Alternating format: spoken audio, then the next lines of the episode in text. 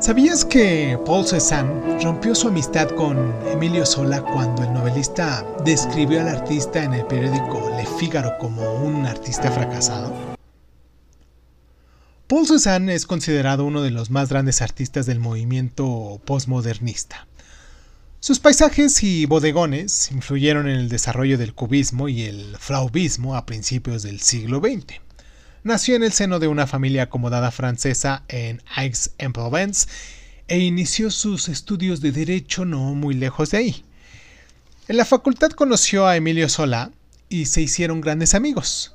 Ya en el año de 1861 abandonó la carrera para dedicarse a la pintura y se trasladó a París, pero no fue admitido en la Escuela de Bellas Artes. Entonces comenzó a estudiar en la Academia Suisse, donde conoció a Camille Pizarro, que ejercería una influencia duradera en todo su trabajo.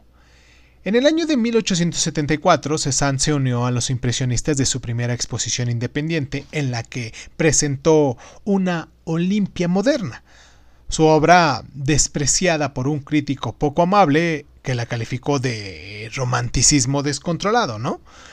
Y a pesar de que se volvió a exponer eh, su trabajo con los impresionistas en dos ocasiones más, siguió enviando sus obras al Salón de París recibiendo siempre un no por respuesta. Crítico con lo que él consideraba el abandono de las formas y las estructuras por parte de los impresionistas, escribió a un amigo diciendo, quiero hacer del impresionismo algo válido y duradero, como el arte de los museos. De ahí que desarrollará su propio estilo, que más adelante sería denominado post-impresionismo. Simplificó las formas y distorsionó las perspectivas para captar lo que él creía que era una percepción más verdadera de la realidad.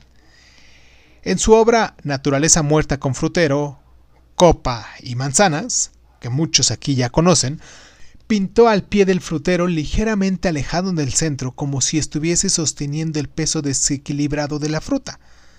Ya en el año de 1882 volvió a su ciudad de nacimiento y en su último periodo dio menos importancia a los temas y empezó a concentrarse más en la pureza de las formas, abriéndose camino hacia una cierta abstracción, escribió una carta que decía debes ver el cilindro, la esfera, el cono en su forma natural, todo en perspectiva, de manera que todos los lados de un objeto sobre un plano se alejen del punto central.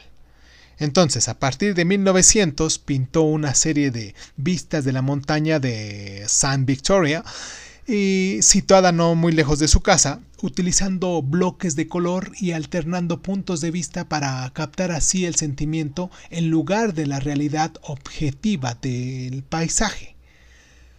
Cuando murió en el año de 1906, Pablo Picasso ya había comenzado su obra maestra cubista, Las señoritas de Avignon, una composición en la que se puede observar una enorme influencia de este pintor francés.